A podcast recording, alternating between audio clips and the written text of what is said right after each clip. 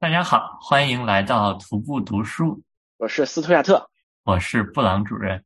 哎，今天我们轮到了布朗主任来介绍一本书啊。上次我嗯们已经、已经预测，不叫预测了，已经这个叫什么剧透，呃剧透过了，哎，已经给大家剧透过了。今天这个布朗主任要讲一本怎么教别人编程的书，编程序。呃，是野生编程老师指南，就是它是写给编程老师的，就是教老师怎么教编程。对，教老师怎么教编程序。哇塞，就是 coding 是吧？叫叫 coding，叫 programming，反正就是编程序。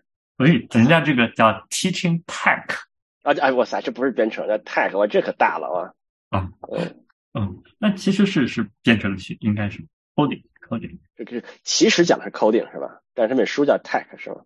嗯，对，那本书叫 teaching tech 这个，但其实他讲的也可能适合教 tech 吧。tech 是不是就是属于，就反正是要动手，要不然这就叫 science。嗯，有道理啊。就是技术就是你要做东西、s c i e n c e 就是科学，就是你要搞清楚一件事情。这个技术就是你要要做出东西来，嗯，所以就是要能做东西的啊。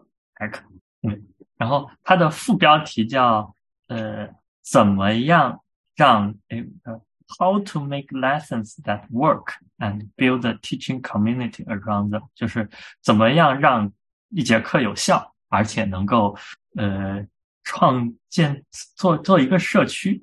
哎呦，我想嗯 这有点深了啊。嗯做一件事情有效，还要做一个社社区哇，这可不是一般的这个编程能解决的问题啊。这要这个这这这这感觉要改变世界了。这个我现在也不会，你要要不然你教教我吧。呃，就就社区那部分我基本没看，因为那部分我觉得离我太远了。那前面我倒我觉得倒很就是它是有用的，因为我把这个这本书里讲的一些方法呢，就是用到了我自己的教学之中，所以一哟会儿我也会聊，哎，哪些点我用过，嗯所以这本书它是有说儿童教学吗？还是就是成年人啊？呃，它不限制，就是不限制呃，对他他设想的场景是，这个老师一般不是在学校里，就是他的学生是通常是他们自己想学编程，然后可能是开一个 workshop，然后然后这个 workshop 咱形式不是说定好的，就咱他会设想的，就是这样，在这样一个场景中，那这个老师怎么样去更好的去教学？哦，OK，所以用到了什么？给大家介绍一下，用到了什么技巧？可以，或者是用到了什么理念比较管用的？好那这本书大概分为三个部分，我每一个部分说的时候，我就介绍一下有哪些是是我用到的。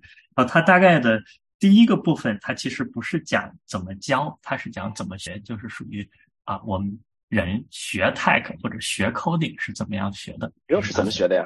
他的呃，他他的观点是比较偏认知的，就是属于我们要在脑子里建立一个思维的模型。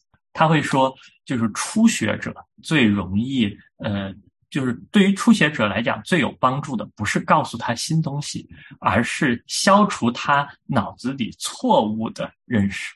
就比如说，哎，对，就就比如说我们刚才说 x 等于 x 加一，对吧？如果你是没没有编程经验，你会在想，这 x 怎么能等于 x 加一呢？但我们编过程序，我们知道它是一个负值，所以说哦，特别是那不一定是等于啊，有的语言是什么冒号等于什么之类的，那就不是等于了，是吧？哎，对，就有的有初学者线小于等于是吧？那这是一个数啊，值是吧？什么箭头是吧？对对对，箭头啊什么之类的，嗯，对，那现在主流语言嘛，现在学编程，大家学的最多，一开始学的最多的，我 Scratch 这种图形化不说吗？哎 Python，Python 啊，然后如果是呃呃那个，就也有小学生一开始学竞赛，就直接上 C 加加，这样也有啊，真的啊？啊，真的真的真的，我还以为都是从 Java 开始啊。啊啊，还有就是 Java，特别是在在美国这边，因为美国的 AP 考试是 Java 语言，所以哦有很多中学生开始学就是学 Java，这些还就它都是等号的语言啊。对，这些都是等号的语言。哦，那就是这语言。但是这个你如果形形成了这个错这个印印象之后，之后你要学点什么那个函数式函数式语言，那你又得重新再来一遍，很多这个概念又又就不对了啊。嗯，但是现在函数式语言，就如果是面向一个就是编程爱好者，好像用到的也不多，是吧？好像用到的是不多啊，但是用到的还是有一些，就是工作中用到的还是有一些吧。像像像什么什么 Scala、OCaml，什么还有什么那个，反正应该还是有一些的呃。是不是你们大数据用的比较多？不多，大数据用的不多啊。嗯，但是我们扯的有点远，我们有点远，有点远。反正等号啊，等号这个对，确确确实是有些人这个不太不太能理解啊。x 等于 x 加一这件事儿啊。嗯，而且我发现，就开始学编程，真的理解，比如说理解 for 循环，有的时候也不是很特别的自然。就 for 里面有三个东西，而有的时候这个东西又可以没有。嗯，哎，所以你从这个角度来来讲，你说。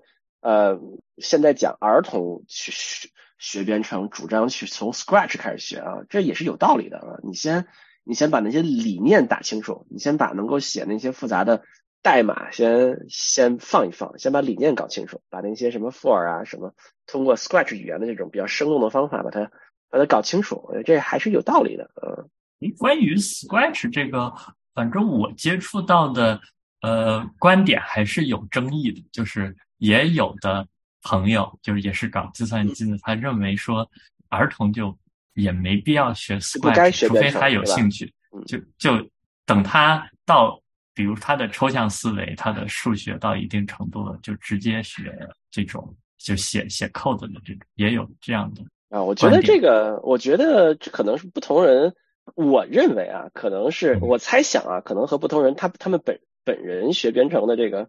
这个自己的经历有关系吧？我觉得可能有的人是数学学得很好了，然后学编程，觉得这易如反掌嘛，对吧？你把那些数学理念都搞清楚了，是吧？那你学编程就就可以理解。其实相当一些，我觉得相当一些小朋友学编程，呃，包括像我小时候，就就是这些都没有什么，都就根本不理解那些方程式这样的事儿。然后其实是非常自然的理解 x 等于 x 加一这件事儿，因为根本就不知道这个代数这件事情，这件事情是不可能的，这件事情是根本不知道的啊，就根本就是在代数 x 等于 x x x x x x 加一这件事情还没有的时候，你就给它灌输 x 赋值于 x 加一，其实是很容易理解的。嗯，其实我觉得编程这个指令的这个指令的这个呃叫叫什么就 workflow 怎么说？指令的这个流程，整个整个流程还是。还是不是那么难理解的，就是你当然了，对任何人来讲，你没有见过这件事情，肯定是有一些困难，但是就不是那么那么难理解。我觉得比方程式要好理解啊，就是你方程式 x 方加 x 加一等于零，这这件事儿其实还挺难理解的啊。所以说，什么时候开始学编程，其实取决于学编程的目的是什么啊？我对，我觉得还是取决于小孩有没有兴趣吧。我觉得，嗯，当然小孩有没有兴趣，有时候你看父母有没有什么引导啊。哎，我们那时候也很多小孩幼儿园开始学 Logo 语言嘛，你还记得吗？那是你们北京大城市嘛？我我是没有学过啊，但是就很多小孩就那个时候没有 Scratch，很很多小孩第一个第一个编程语言是 Logo，Logo 是一个机器人语言啊，可以让它往左走，往右走，往走，大概是这么一个，是这么一个，也是大概这个意思吧，就是理解整个这个理解这个嗯整个这个控制流程。这个控制循环的这么一个过程，嗯，不知道那些人学了后来都怎么样啊？还是我我曾经看过一本书叫《Mind Storms》，哦，呃，中文那个书名特别的 fancy，类似于什么计算机让人强大或者是这样子的这种书，然后呃，它就是讲这个 logo 语言背后的设计原理，但它其实是通过这个去讲。好像是，比如数学并不可怕，或者这样子的。那我我讲的稍微有点歪，但是那本书属于我看的时候觉得很有道理，很喜欢。但现在我又会觉得书里的想法又稍稍理想化一点那种感觉。但我觉得那本书还是很值得看的。嗯嗯。不过你说起来，我觉得循环这概念确实并不是特别的容易理解。比如说那个那个 Scratch 语言，我试着让我家娃。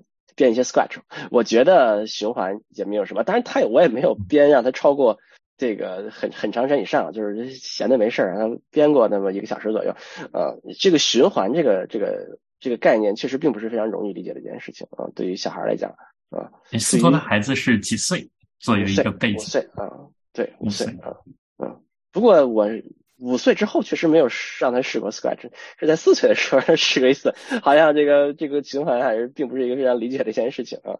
不，另外 Scratch Scratch 是需要认点字儿的啊啊，就是不不不是特别特别小的小孩儿就很容易就那什么的。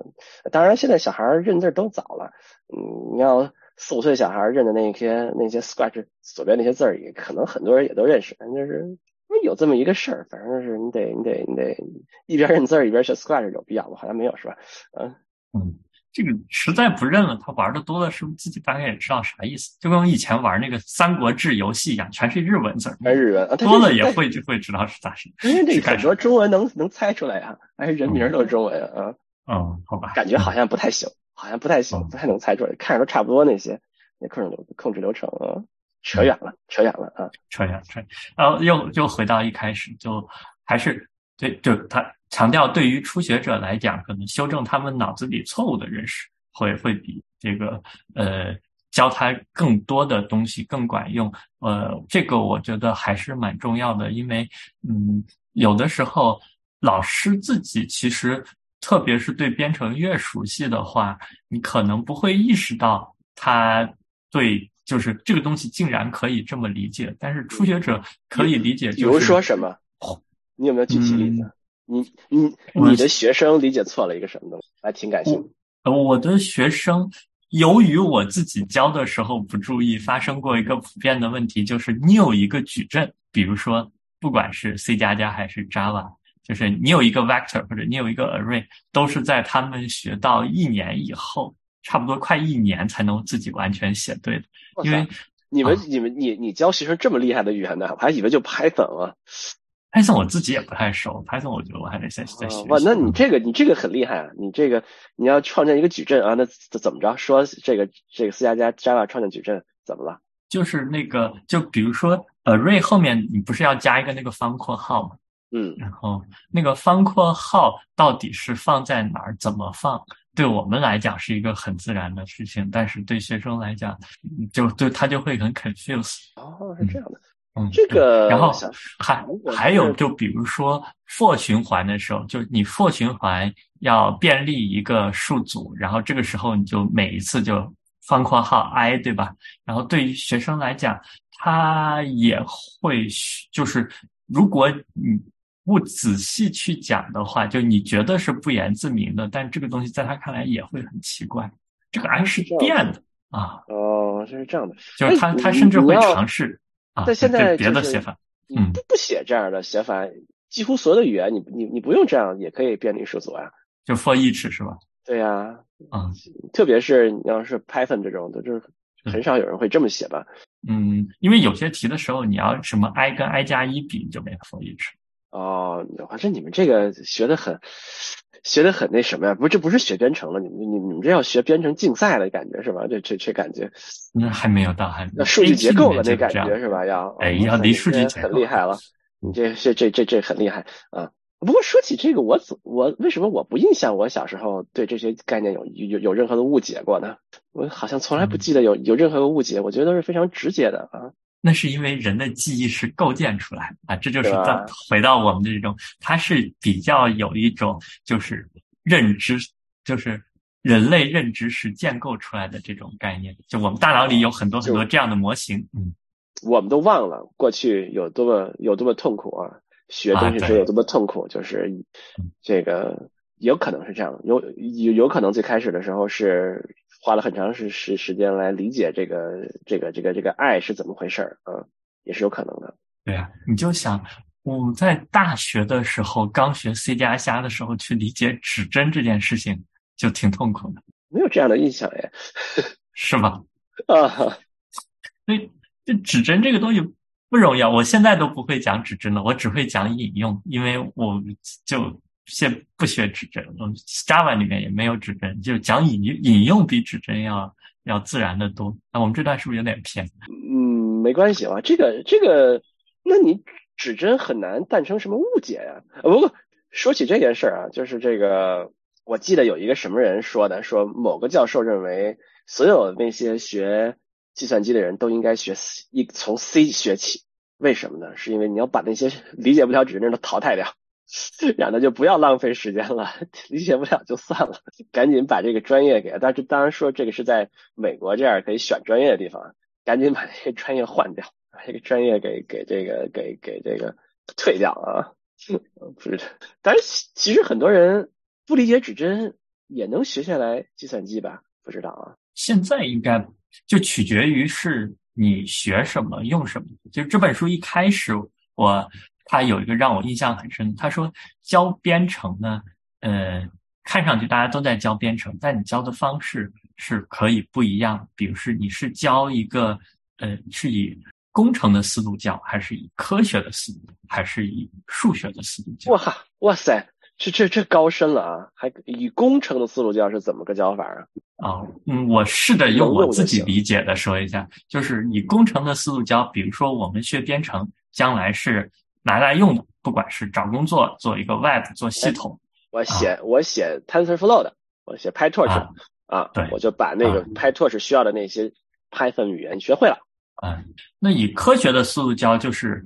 我是编程，是我打开 computer science 大门的一个钥匙。那我将来是要去理解程序背后的原理，比如什么编译呀，甚至是啊网络呀，甚至是操作系统。操作系统啊，对，体系结构可能没有程序，你这就是无从谈起，是吧？对。对，这是是的。然后，呃，其实我觉得我现在更多的是以偏向于所谓的数学的思路教。那编程它就是一个数学程序化的去解决问题，然后所有问题都是 close form，它一定有解，对吧？我编程相当于我其实写一个函数或者解决一类问题，就相当于我做了一个数学证明。啊，你把它把把这个算法作为是一种数学的一部分啊，这是个算法的问题啊。我还以为你说从数学角度上我们要讲那些叫 programming language 的那个理论，呃，那那我想，我操，这这厉害了，这深了，然后数学上而且不是这个意思啊。嗯，不是这个意思，就是就因为我我发现，就比如说，如果我们通常来说，特别是青少年通过编程来锻炼思维，那基本上好像跟数学这个思路是。最接近的，因为它涉及到你怎么样去什么，或者是什么 top down 解 top down 解决问题啊，或者是什么用一些具体的例子去做归纳呀，或者是这种抽象出模块啊。你不觉得小朋友也有也有这个有很强的想要就是创造出东西的这个这个兴趣吗？比如说有些地方可能小朋友学了编程可以创造创造出东西，比如说机器人儿。我不知道啊，机器人是要编编程序吗？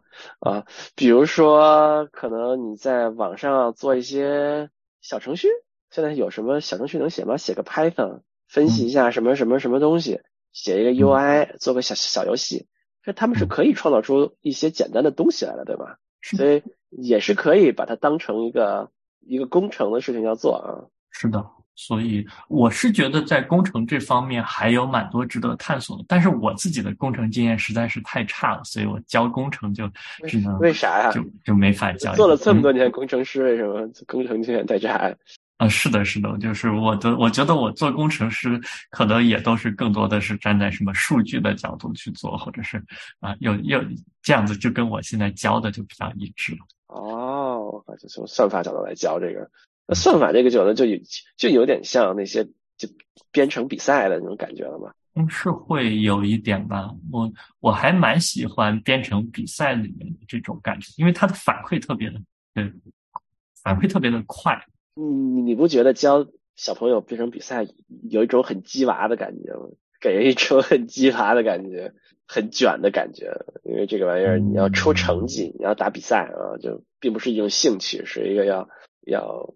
要出成绩的，那看怎么说呢？因为我觉得你要就是能够享受这个过程去解决一个有难度的题目，其实也还是蛮爽的吧。因为可以把那些比赛里面题，我觉得特别是比如说 U S U S A C O 的题，或者是呃 AtCoder 上面的题，它还是有一点啊，at code 肯定就 U S A C O 题，它还是有一点。Puzzle 的那种感觉，然后就它不是单纯的是像比如说什么什么初中那种很变态的什么平面几何证明题那种，你要证出它，然后然后要要去考试。我觉得好，我做编程比赛还是享受这个过程。那你要看小朋友们享受不享受这个过程啊？嗯，对的，嗯，挺有意思。这说的是他教的角度啊，嗯，要要破除他的思维方式。就错误的一些思维方式比对这个是更重要。嗯，对，因为一开始你还是就像我们只有很少的数据去训练模型，就很容易 overfit 嘛。然后就是呃，一般哦，我想起来书上讲的，一般的错误的思维方式有一种特征，就是认为计算机是能听得懂人话的。啥意思？呃，比方说，呃，我们哦，这是一类常见的常见的，我看到就你你写一个 if a 等于二或三，对吧？a 等于 a 二二或三，对啊，对，一一般就是有就是初学者有的时候会去写一个 a 等于二，然后后面两个竖杠三，你告诉他两竖杠是或，但是计算机是 a 等于等于二或 a 等于等于三，就是你不能说把这两个并在一起，但是对于人来说，这两个并在一起不是很自然，就类似于这样的。a 为什么能等于 a 或三呢？二或三呢？就是你的判断条件，就是 if a 等于二或者 a 等于三。OK，我理解这里。哦，我理解了啊。啊，还有一种常见的，就比如说，呃，我们的条件是二小于 a 小于三，所以你可能就会直接写 if 二小于写 a 一小于三。个公式，然后就写一个对表达式在上面啊，因为它小于二小于三啊。你如果没有学过初中学过这种 a 二小于 a 小于三的这种，可能就不会写出这种，就没有见过。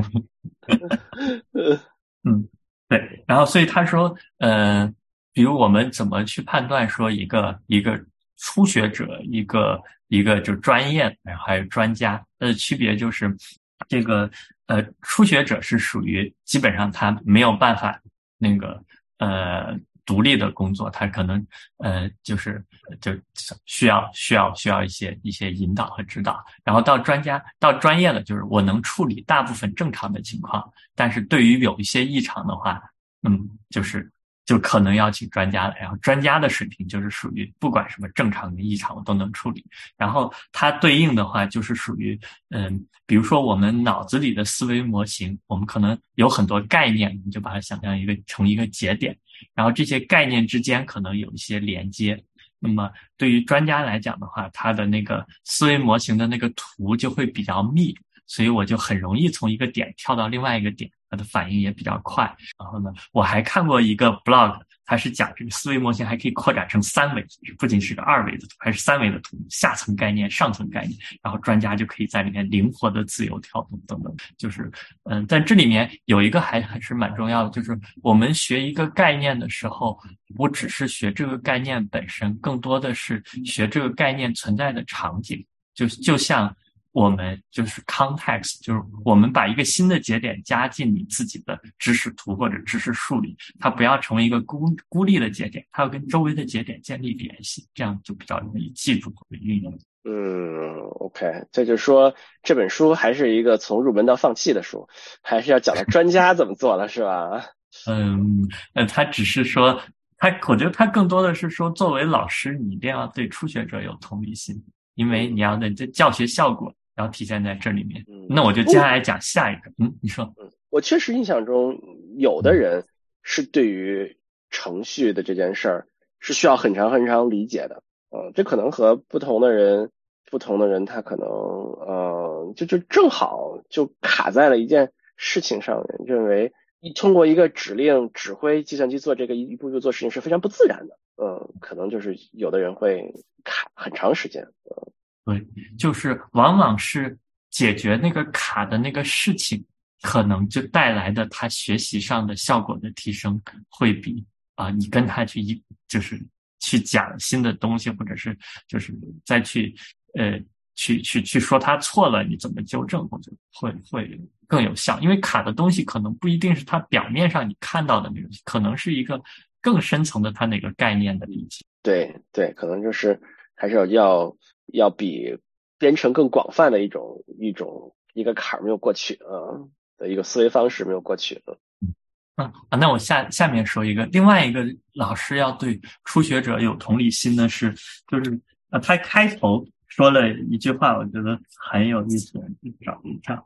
嗯，他说的是这个每一堂课对于老师来讲都太短，但是对于下面坐着的学习者来讲都太长了。这个跟学编程有关系吗？嗯，就是这个是讲，就是老师在上课的时候一定要避免自嗨。啊嗨，呃，不能自嗨啊。这个就是还就是这是就是说这个跟编程是有有特殊性的吗？还是说任何嗯，任何他是都一样？任何，因为我们前面的这种学习，它只是拿编程做一个场景。那那这里他讲的是什么呢？就是作为老师，你设计一个课程，或者是你自己学习，设计一个自己学习方式，是一定要注意你自己的认知负担。就是人的认知负担是会影响他学习的效果的。然后他把认知负担分为三种，一种是跟这个学习目标直接相关的，然后另外一种是呃。这种是我搞得不是特别清楚，他大概意思说，就是你接近这些学习目标需要的周围的背景知识。然后，那第三种呢，就是跟以上完全无关的。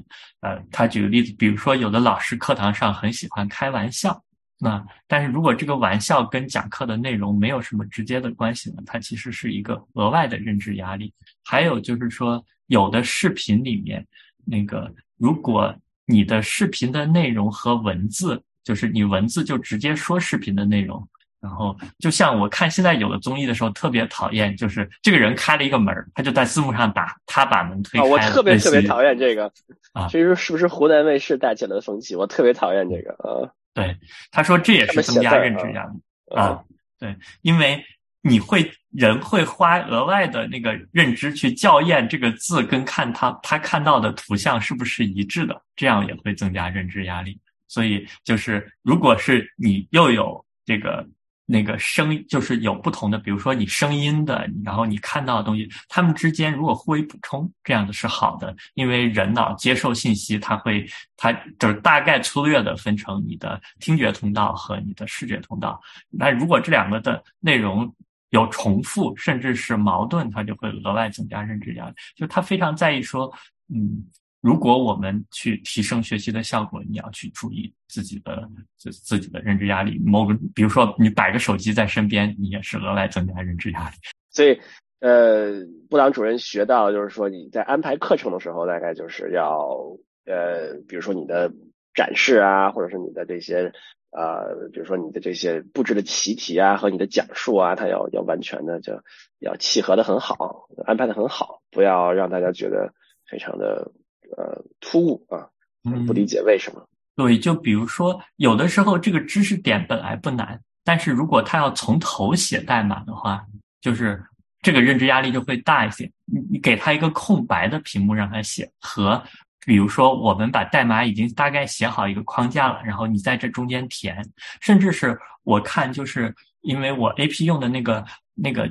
呃，数字教材里面，它经常会有一类题，叫是你把代码摆顺序，一个代码就是一个块儿，然后你拖，然后摆顺序，就是这类的题目，其实都是比从头写，在你学习的某个阶段来讲是更适合的，因为就是我们可能这个阶段关注这样的一件事情，然后下阶段关注这样的一个事情，它的认知压力就会比较小，然后学习效果就比较好。这说的很有道理啊，因为我们从我们。一直写程序就特别不喜欢写那个这个框架，一开始那个什么什么什么之类的，结结尾什么什么，写个函数头函数尾，我就喜欢写中间那个逻辑，不喜欢输入输出那那那堆乱七八糟玩意儿，是吧？我觉得很有道理，就是它是一个是对于学习是一个很大的压力。如果你把输入输出都都已经给你填好了，就只能把那个练习那个逻辑那部分，可能会确实是就学习效率更高啊。嗯，然后这一部分还有一段。剩下的一段，他就讲的这种学习策略，就跟我们之前的那个超级学习术之间有很多的重复之处，所以就里这里就不重复去讲了。哇，是你大概说的是哪些方面呀？嗯，就是还是比如说你的时间管理，对吧？就就就呃，他就是他重复的说，就不要什么什么熬夜去做东西，因为。你熬夜的时候，你对自己的效率是没有一个正确估计的。就像喝酒的人，他不太，他真正醉的时候不一定知道自己是不是醉。所以他的观点是你熬夜的时候，其实你对自己的效率到底有多高，你是没有一个准确的评估的。就是告诉告诉老师备课的时候不要熬夜，是吧？他还是是说一些，就就是老师自己也要学习嘛啊！你老师自己学习，你老师自己先把学习的习惯、学习的规律了解了，这样你方便更好教学生啊。就不说这个了啊，还有很多的就是学习本身的就是不管是跟编程有没有关系了啊，就是学习本身呢要有一些一些规律啊，一些原则啊。对，所以这本书它其实这里面的原则都不仅仅是适用于编程，我也理解这也是为什么它叫 Teaching Tech，只是它里面的例子都是用的编程的具体的例子，这些例子也也比较有用。那下面我就开始讲第二段里面我学到第二段就是讲老师在课堂上怎么教呀，课堂上怎么教？嗯，这个布朗主任还没有上真正的课堂啊，但是上了一个虚拟课堂啊，应该怎么教呢？那这里面它有一个呃，我觉得很高级的呃一个理念，但这个理念我自己现在也没有也没有怎么做到吧。它大概是说设计一个课程，那通常经常有的方式是，就是特别是野生老师，一般就是我学生学到哪我教到哪，这是对的还是不对的呢？呃，他认为说有一种效率更高的方式，那呃。那效率更高的方式就是，你先要去了解这个学生他的一个呃，他的他自己，我们叫学情分析啊。那大概类似于就是他的学习目标是情分析啊，对，情况的情，学情分析，对情况的情，就是他的知识背景是什么，然后他的他最主要的学习目标是什么？那我这些就是他想要到达到达他的学习目标，他需要什么样的一一些技能？然后把这些搞清楚以后，那我们来制定这个阶段性目标。阶段性目标每个阶段应该到哪儿。然后他认为这是一个就是往后推的一个呃课程设计的方式。后推什么意思？就是不要被现在的情况牵着鼻子走，要按部就班，要有一要有计划、有规划来，是这意思吗？对，有计划、有规划，就是以以。结以目标为导向的，哦，就是还是你就算落后了，我们要要推你一把，要要达成目标啊！你可以做到的要做到，不要说呃不行就不行，我们就慢点来，不行的啊。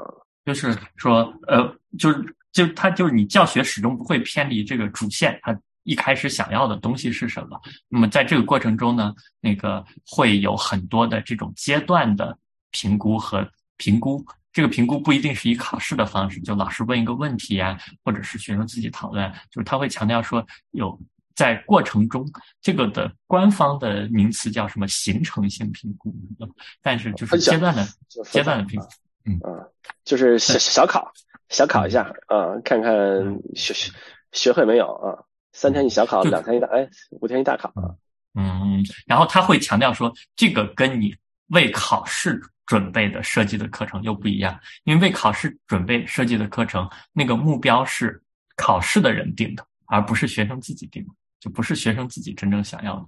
那这个是谁定考什么呢？这个就是这个最后考试的是。比如，假使最后有考试啊，最后也不一定有考试，可能做个项目是应该去满足这个学生的要求。比如一个学生，对啊，我要想去做网站，对吧？那我先自上而下看一下，那他要做一个网站，了解他，他可能是呃需要有多个网页，然后呃需要有一些动态的东西。那他这过程中，他需要知道 HTML 的基本知识、CSS 的 JavaScript。那你怎么样去一步一步去设计的？呃，你教这么深啊？嗯这阶段你都会吗？这这是我的极限了，我觉得啊，但我我这个也很差劲，我只能教最基本的啊。这是我在在就是前面说的那种 engineering 方面的极限啊哦，哇塞，这个相当厉害。你你 我觉得做点 UI 还容易一点，用 Python 写个 UI 可以交互一下，写个游戏，写个什么？嗯，那这个它这个嗯，那这个就是说你要把它定出它的目标来，然后按照这个培养计划啊，教学计划一点一点一点走。啊，你记不记得我们当年有一个数值分析老师，数值分析课老师，那个老师的特点就是每节课就开始教这节课的内内容，教到下课，然后就停在那儿，然后后面那部分就不教了。第二后面节课就从后面那个那一部分继续教，你有没有印象？你是说是从下一节课的开头继续教，还是停在那儿的那个部分继续？从下节课开始，就中间就有一部分不教了。哎，我都不记得。我就没有这个印象。数值分析老师，我我记得那个老师非常非常的神奇，就他就开始一上上课就开始讲讲讲，比如说他说这节课是教这一章，然后他开始讲讲讲，到到下课的时候他大概就就就就教了有四分之三，然后就就没了，下课了。然后第二后面节课从后面一章继续后面一章开始教，有没有影响？我当时觉得还挺神奇的啊。关键问题就在于很不爽的一点就是你光上课学不会，还得回去看书，因为他就没有教完。我觉得挺挺挺神奇的啊。所以他遇所以遇到这种情况怎么办呢？你没有教完怎么办呢？是这样，我自己教一对一比较多，所以这里面他的方法其实是更多的是适合于教一种教大课了，或者是那如果是这样的话，老师就是还是要把握课程的节奏，而且是、啊就是让小朋友、让学生在下面有多花时时间把这个进度给赶回来。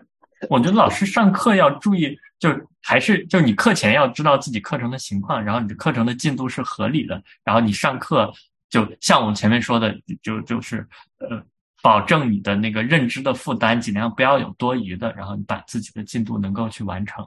然后当然它里面也说到了，就是属于那个。就属于课上，如果学生的进度不一，什么你怎么去去做？然后他有一个，他有一个呃方法，我觉得还挺有趣的，就是你可以在他的那个电脑，他假设是在机房上课嘛，电脑上面贴一个那个 sticker，然后呢，那个呃，比如说如果布置这个作业，有些学生完了，他就可以把那个 sticker，它什么红色换成绿色，这样你就知道班里大大多数人，嗯、呃。有没有完成大家的完成进度？还有就比如说，你如果点人回答问题，也可以就是呃，他可能有一个颜色的 sticker，然后那个呃，他如果回答完，你就让他把它接下来，然后现在你就就知道说谁回答问题，谁没有回答问题，然后就可以去去点人。他说就是这种这种这种 sticky notes 特别好用，然后他也会讲。那嗯布朗主任在一对一讲学过程中，如果发现学生进度慢了怎么办呢？嗯、呃，我觉得一对一的话，如果进度慢了，通常是属于那之前自己就是就有有两种情况啊，有两种情况，就一种情况就是之前自己的评估是有问题的，就是自己可能就是那种对对对自己的假设是有问题的。我开始备课的时候，但我一般备课也会稍微多备一点，就是这节课我背的内容一定是。不会讲完的正常情况下，对，如果是如果是有学生能哗哗讲完了，你就就压力就大了。就是一般就是那种那种进度快的学生给老师的压力大你知道吗。呃，嗯，那所以就是说，就是还是还是会调整的，不完全按照你最开始制定的这个计划来啊。那因为因为你教一教就是你要教一群人。那某种程度上，你还是要有一个抽象，就是保证大家都能往前走。但是每个人走的多少，我是没法控制的，我只能大概保证一个平均值。但是如果是教一个人的话，那就是你得去根据他的需要，根据他的进度，然后实时就是就是在课上去调整，就跟你去做一个演出一样，你彩排是一回事，你自己演出来是另外一回事。你有没有会跟学生说下面需要多花时间啦？跟他们说你是不是花的时间，下面花的时间练习的不够啊？怎么怎么样？会不会这样？我的风格我很少说，因为我觉得说了也没什么用。反正大家都下面不花时间，都等着上课是吧？嗯，不是，我觉得就是该花时间，他会花时间的。就是如果这个东西他觉得有趣，或者他自己想学，因为学生基本上自己还都是想学的嘛。然后，那如果他没有花时间，很可能是，很可能是这个作业本身，就像觉得他那个认知负担有点大，因为你课堂上的认知负担又跟课后的认知负担是两回事。因为课后的他得自己独立了，那有可能是作业的形式不对。有道理啊。哎，你有没有你有做过叫什么什么什么 lead code 叫什么？大家都面面试刷题叫叫什么 lead code lead code 做过 lead code 吗？我现在没有，因为现在学生我基本上会让他们做一个叫 Add Coder 的，它的题目的难度是从初学到到什么什么也没有省队吧？就是从初学到省一等奖水平。我省一等奖很高，不知道美国省一等奖什么水平啊？中国省省一等奖很高了呀。对啊，所以说就是它的它的一套题，就是它是有难度阶梯的，有八个题，所以就这里面的呃，比如说。每次它的第一道题和第二道题，其实刚学没多久也都可以去尝。我还我觉得还蛮好的，而且这里面对我想到我之前教的时候，我是到后来就是可能到呃最近这几个月才去注意的，就是呃呃让学生开始去读别人写的代码，我觉得这个还蛮重要的。嗯，学生开始读别人写的代码，哎，这个好像是在以前编程教育里面还比较忽视了一点啊。嗯，因为以前没有这个这个那么容易啊，没有现在开源的代码是吧？对对，现在就就比如说一个一个竞赛的网站上，然后它很多的代码，比如 CodeForce，它代码或者 AppCoder，它代码基本上都是公开的，就你提交代码都是公开的，就可以看别人是怎么。你这还哇塞，蛮好，看别人是怎么写的，嗯，挺神奇的，嗯。对，然后我自己的经验还有就是，呃，当然这个我是更早意识到的，就是属于。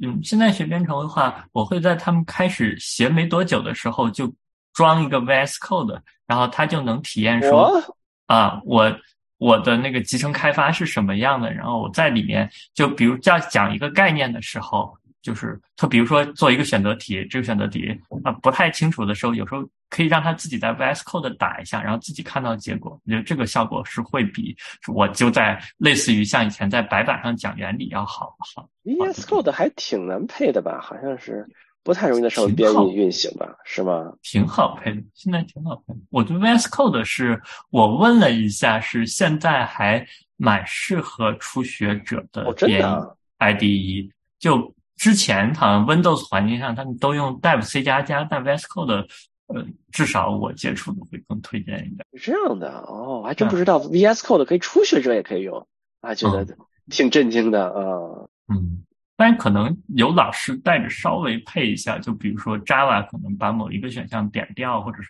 那还是挺快的，三下两下就就搞定。不错啊，能够初学就用上 IDE，我觉得这是一个非常非常爽的一件事儿啊。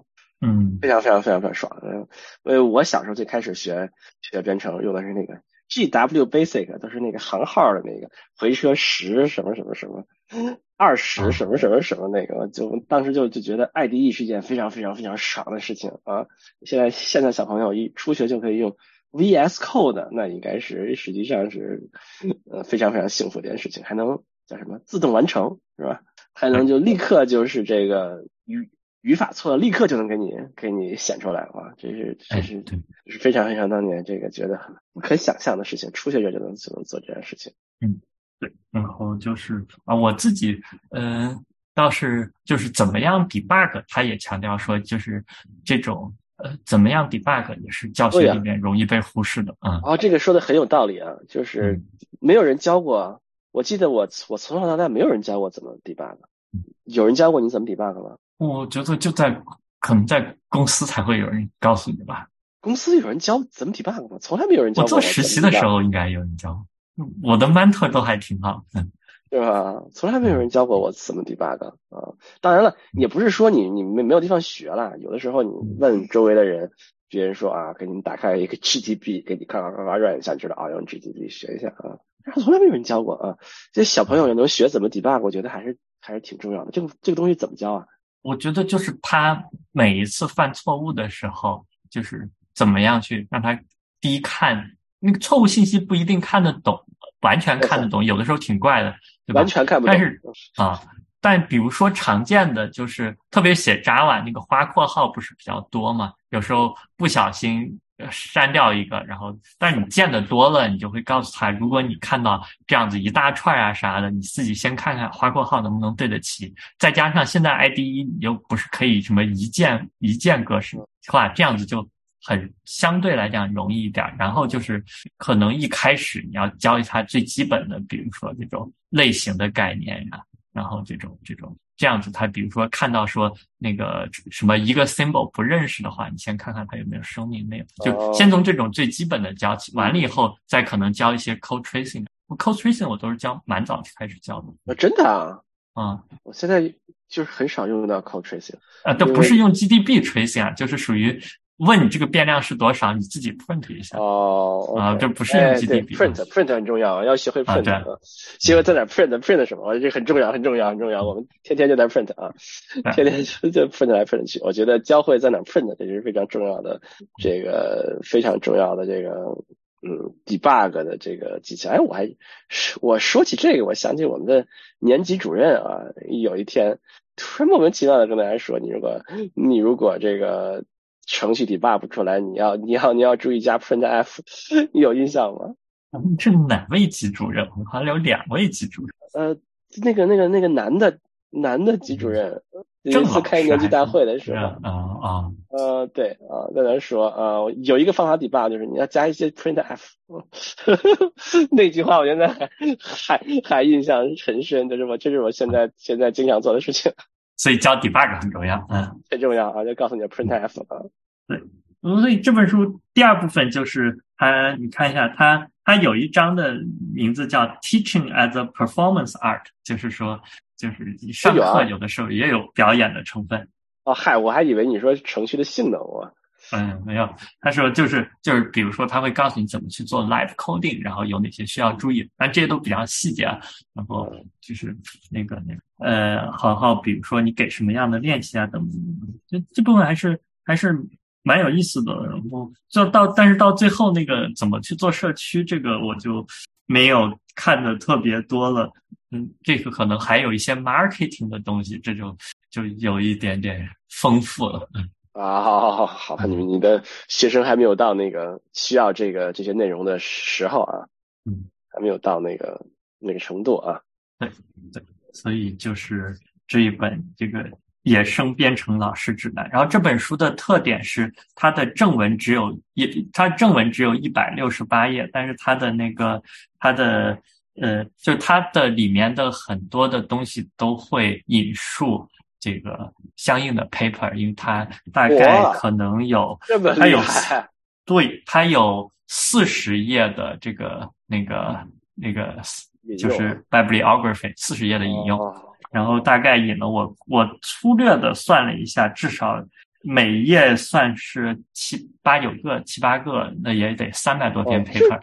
这比例还行啊，我一般看的书都是默认二分之一到三分之一是后面不用看了，在 King Kindle 翻我默认它到百分之五十到六十六的还是六十五左右的就就这本书就看完了，都不用百分之百算的啊。对，所以我觉得，然后他他还写了，就是说他这些这些 paper 呢，这些都是大部分都是 computer science。呃，education research 就是计算机教育研究相关 paper。他说这些很多经费都是来自这种 public funding 这种公众的经费，但是这些 paper 都被锁在这个各个期刊的这种付费墙后面，所以他大部分都是通过某一个网站来去下的。啊，啥啥意思？就是他自己承认了他。他在写这本过程中的书的过程中，违反了上百次的这种 copyright law，才，但是他呼吁说，大家尽量尽能有更多的这种 open access 的地方来发表论文。现在几乎除了 ACM portal 都是公开的吧？我觉得现在是不是？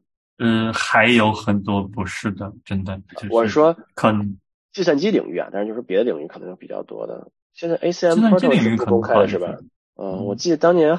前段时间好像有人呼吁过这件事情，嗯，现在 ACM portal 还是不公开的，对吧？我我这还是比较那什么，但是好好像一般来说，一般的发表你下面都会选择，一般都会选择那个 CC CC 四还是 CC CC 二啊，就是都是一个开源的，好像，嗯，哦不是那个不是 ACM 的 SIG 的，好像一般都是都会选这个，在扯扯远了，所以说。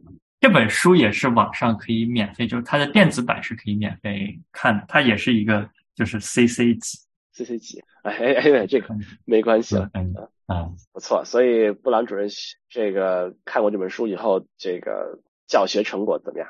比看之前是不是有有很大提高？嗯，有所提高了，很大提高可能谈不上，还得慢慢时间的积累，就是这些。教的东西能用上，就是书上看的东西能用，感觉还是不错。不错啊，哦是确实很实用。哎，顺便我扯一下，就是上次我不是提了一个那个什么 Tiny Habit，然后我说它是可以有一个什么免费五天的那个那个呃，算是一个 training program。坦福大学是吗？呃，对，然后我就注册了，我还注册了两次。什么叫两次？就体验了两次，对，它还蛮有意思，就会你会发现跟看书不一样，它就相当于是这一周，然后星期一到星期五啊，每天你他会发一个邮件提醒你说，你开始会定三个 tiny habits，大概是比如说每天早上我刷完牙以后，我做两个俯卧撑，然后我有一个庆祝方式，或者是自己鼓掌，或者是说你自己对自己说，它会让我变成一个更健康的人，然后你每天嗯。做了不管做没做，然后你去呃 reply 给你的 coach，然后你有什么问题也可以问他，然后他安排的 coach 都是是是有真人会回你的，我觉得那个是、啊对，他是为了就是卖课嘛？回来之后卖课吗？嗯，这些 coach 他们应该是也有自己的课，然后他们都是在那个平台上认证过的，然后那个认证是平台、平台交就是要给平台交钱的。然后我的第一周的 coach 还挺神奇的，是竟然是还有 wiki page 的，是一个曾经当过加拿大国家女子冰球队教练的人这么牛！啊，对，哇塞，这么厉害啊！嗯，所以他他的特点就是，呃，就第一天我就忘记发那个邮件了，然后他大概回了一下，就是 check in 一下，看你有没有什么问题啊，你要相信我是一个真人呀，然后还给我了一些建议，然后后来我有一天大概我又又问了一个问题，他也回我了，我觉得还 就是这么厉害，对，然后第二就这一周的 coach 是一个，就是他是自己搞 fitness 的，然后这种这种呃，可能他也有一些线上的一种 program，然后他回消息就比较勤，因为他比嗯没有另第一周的那个教练那么资深，然后每天我的那个打卡邮件他都会回复，就是个人化的。哇，那他怎么赚钱呀？嗯，就是我发现他们两个人本身都会有自己的 coaching program，也有那种大众的，也有那种可能是更一对一的。然后就是相当于就是属于通过这样 program，你认识一个 coach，你如果很喜欢的话啊，你就可以去他的自己的平台上。嗯哦，原来是这个哇，这个这个模式很厉害啊，这个模式很厉害啊，很厉害，很厉害。对，我觉得这个还蛮有意思的。嗯哎，我们说起聊起教编程啊，这个嗯布朗主任教了这么长时间，给小朋友教编程啊，嗯布朗主任怎么评论？比如说像比尔盖茨他们这些人说的，主张说所有人都要学编程，要把学学编程和小朋友学语数外提到小朋友学语数外的高度啊，所有学学生毕业前都要学都要学编程，都要会编程这件事儿，布朗主任怎么看？我觉得取决于学编程的目的是什么吧。我我看过一篇文章，还是《纽约时报》的啊，我们我看过，我可能看过它的摘要，然后被那个付费墙挡住了。然后，大大概要表达的观点就是说，是这种编程之所以编程教育如此的，很多家长可能都愿意去考虑，这就是硅谷大公司利用操纵的。利用公共资源来为他们培养劳动力的一个一个手段，嗯。不过确实就是呃，为什么学编程这件事情有也有不少的孩子和家长认为是对将来工作有帮助的，然后就这可能是一个一个就是可能互联网发展比较好，或者大家有这样的意识。我不知道在美国是什么样，但也有的也有的学生会选他是。他就是他是想通过编程来解决问题，就他不是很 care 这个事情跟以后的那个什么就业前景的关系。我教学生主要是 middle school，嗯，就他们比尔盖茨他们这些人的说法就是说，编程这个东西以后各行各业都都需要编，就是你大家都不会编程这件事儿，就是为了各行各业未来的发展就都是受阻碍的啊，呃，就是不光光是。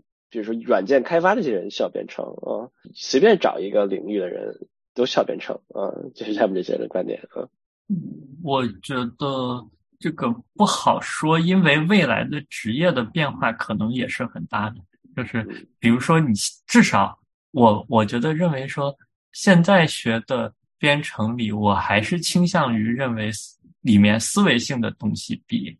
更技术性的东西会对将来来说更重要一点。当然，对现在也许，呃，比如他想他想创创造一个东西，他可能要有一些 engineering 的东西，所以，嗯，但长期来看，可能还是思维性，就是偏向于数学的这部分，就长期来讲是更重要。这个我们可能这个看未未来的发发展啊，我对这个还是持一些保留态度啊。嗯、呃，我认为这个是最终。这世界这个趋势已经是越来越数字化了，已经是一个数据的世世界了。很多领域，比如说过去认为你好像就是一个非常和数学、数字没有什么关系领域，像生物是吧？做生物实验，做个解剖是吧？做一做试管。那现在就是你像都是看基因了，都是分析数据了是吧？各种各样大数据分析，就是让你不太会编程的很多很多很多生物的数据分析你都做不了啊。过去很多很多各种各样的领域，就是说你实际上编程都是一个基本技能啊。嗯，所以我有个观点是这样，就是说，你看编程这个事情的门槛是在逐渐的降低，对吧？就学编程是越来越容易的一件事情。那特别是对年纪比较小的孩子，那你不用现在去学，就是你现在好好的就多读一些，多读一些人文的东西，然后多多多学学数学，然后将来再去学也不会晚，就是而且可能学起来更容易。就是说，你高中毕业不一定非非得学，你到工作中需要用的时候，你再去学，是吧？嗯，当然也有人反对用的时候学这种说法。反正我也不这种东西都每个人每个人都不一样。但我觉得说至少没必要特别早去学。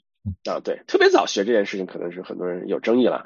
但是就是说，我觉得像像比尔盖茨这些人，他们的观点就是说，你要高中毕业大家就要 都要会编程是吧？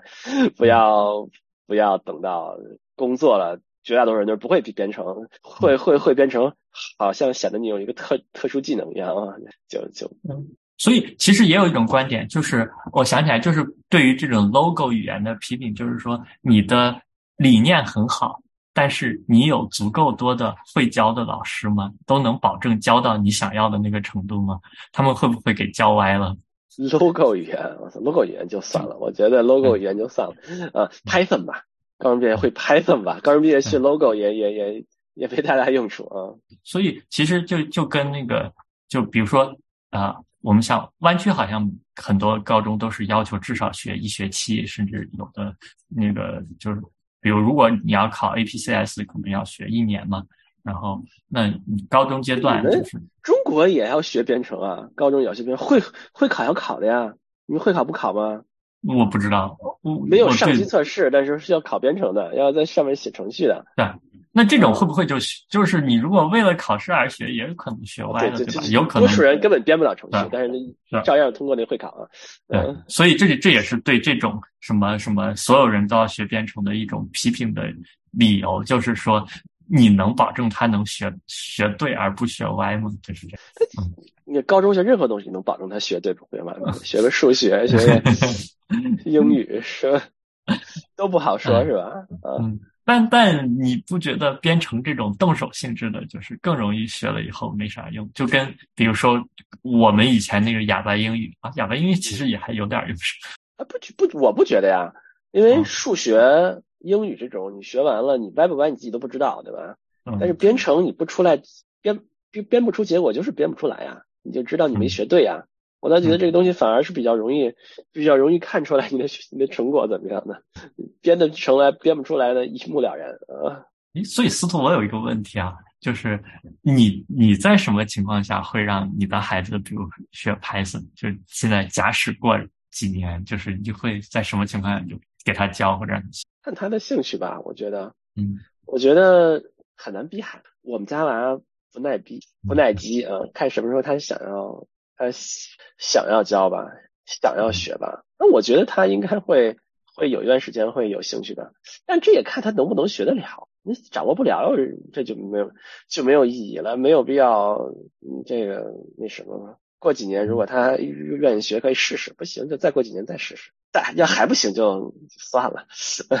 哦，但书最后啊，最后的最后，书里有一个观点，就是他。大概这也是什么基于研究的，然后他认为有个观点就是，呃，老师不要认为哪些孩子是有天赋的，或者哪些孩子是没有天赋的，就是学编程的天赋，就是这样，这种教学效果是是相对来讲最好的，而且呃，里面还有提到，特别是在课堂上，就是举例子的时候，少用一些男生的那种。那种刻板印象里面的东西，比如什么游戏呀，或者是那种热血漫呀，就是少举这样的例子，其实是对女生来学习编程更公平。有道理，有道理。